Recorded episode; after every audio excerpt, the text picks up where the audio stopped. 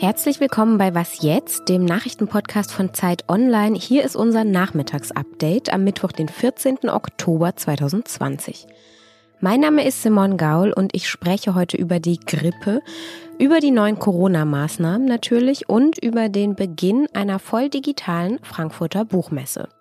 Redaktionsschluss für dieses Update ist 16 Uhr. Wir sind im Herbst und in der Erkältungszeit und damit auch am Beginn einer neuen Grippesaison. Und da in diesem Herbst ja bekanntermaßen auch noch ein anderes Virus sein Unwesen treibt, dazu kommen wir gleich noch, sagte Gesundheitsminister Jens Spahn heute Mittag. Wenn viele Menschen an Covid-19 erkranken und dazu noch viele an Grippe erkranken würden, dann kann unser Gesundheitssystem zumal es sich um zwei Atemwegserkrankungen mit vergleichbaren Symptomen handelt, dann kann unser Gesundheitssystem an Grenzen stoßen. Er rief deshalb die ganze Bevölkerung dazu auf, dass sie sich doch bitte gegen Grippe impfen lassen möge. Die Bundesregierung habe sechs Millionen Impfdosen zusätzlich bestellt, so dass in diesem Jahr rund 26 Millionen Dosen zur Verfügung stünden. Das sind fast doppelt so viele, wie im letzten Jahr überhaupt verimpft wurden. Das waren nämlich 13 Millionen Impfungen, obwohl sogar fast 20 Millionen verfügbar gewesen wären. Der Impfstoff, der werde nach und nach freigegeben. Daher könne es im Moment lokal zu Lieferengpässen kommen, sagte Spahn. Das bedeutet aber eben nicht, dass es einen grundsätzlichen Versorgungsengpass mit Grippeimpfstoffen gibt, sondern das bedeutet einfach nur, dass man eventuell ein kleines bisschen warten muss. Woche für Woche werden nämlich die neuen Dosen ausgeliefert. Und auch im November und im Dezember, sagte Spahn, sei es noch absolut sinnvoll, sich impfen zu lassen. Dieser kleine Peaks bedeutet dreifachen Schutz. Er schützt mich als Geimpften vor der Grippe, er schützt andere in meinem Umfeld davor, sich anzustecken und er schützt das Gesundheitssystem vor Überlastung. Diese Überlastung, die wollen natürlich alle vermeiden und darum kam Spahn dann am Ende auch doch noch in seiner Grippe-Pressekonferenz auf Corona zu sprechen. Das ist ein wenig wie beim Sparen, heute auf etwas verzichten, um morgen mehr zu haben, mehr Möglichkeiten und mehr Freiheit. Diese Freiheit wohlgemerkt, die jetzt aber erstmal wohl wieder etwas eingeschränkt wird. Dazu mehr nach dem Jingle. Bund und Länder wollen weitere Einschränkungen bestießen, damit die Zahl der Neuinfektionen mit dem Coronavirus wieder sinkt. Zur Stunde unseres Redaktionsschlusses sind diese Beratungen im Kanzleramt heute auch noch nicht zu Ende.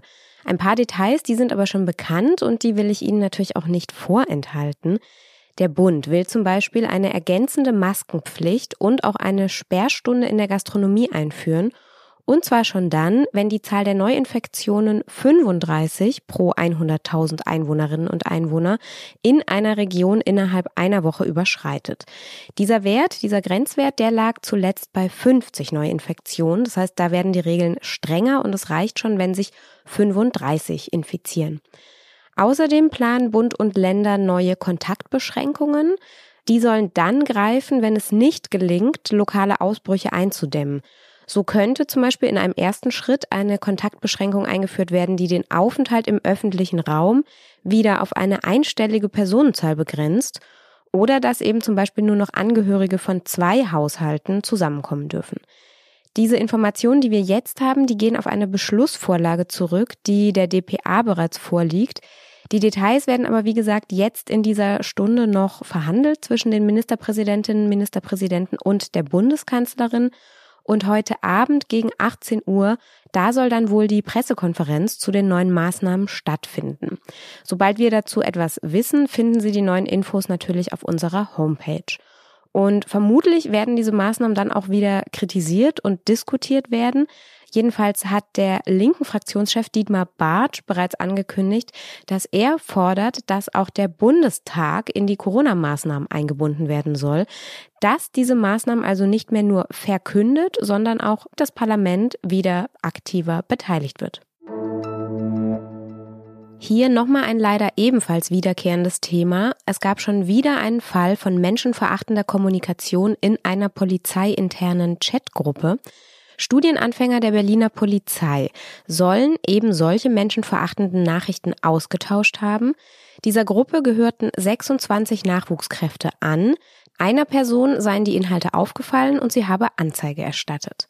Beweismittel sind bereits beschlagnahmt und der polizeiliche Staatsschutz hat die Ermittlungen übernommen. Disziplinarverfahren sind offenbar auch eingeleitet worden. Die Frankfurter Buchmesse hat heute eröffnet und naja, natürlich ist in diesem Jahr auch bei der Frankfurter Buchmesse alles anders. Wie könnte es anders sein? Die 72. Ausgabe, die nennt die Buchmesse deshalb selbst ihre Sonderausgabe 2020 und sie findet, wie fast alles in diesem Jahr, ausschließlich digital statt. Das Veranstaltungsprogramm in der Festhalle, das war noch so der letzte Rest reale Buchmesse. Der wurde aber am Montag dann auch gekippt. Die Lesungen und Diskussionen dort, die finden jetzt auch ohne Publikum statt. Alles nur im Internet, aber dafür kann man eben auch von überall aus zugucken. Live erleben kann man einige Autorinnen und Autoren dann aber bis zum Sonntag doch, immerhin bei kleinen Veranstaltungen in der Innenstadt. Die finden statt im Rahmen von Bookfest City und Open Books. Was noch?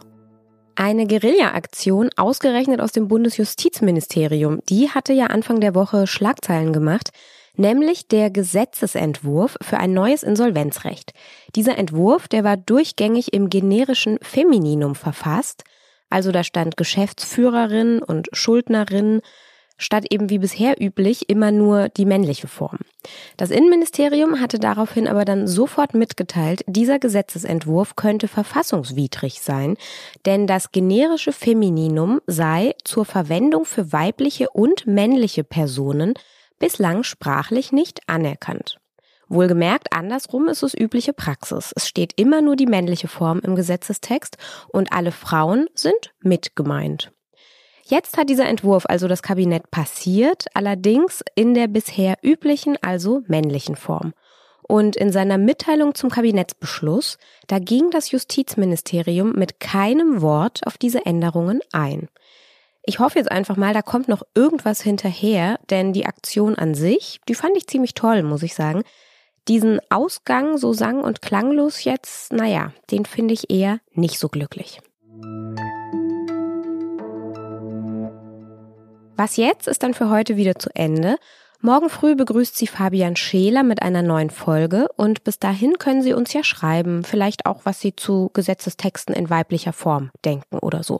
Die Adresse wasjetzt.zeit.de. Danke fürs Zuhören und einen schönen Abend.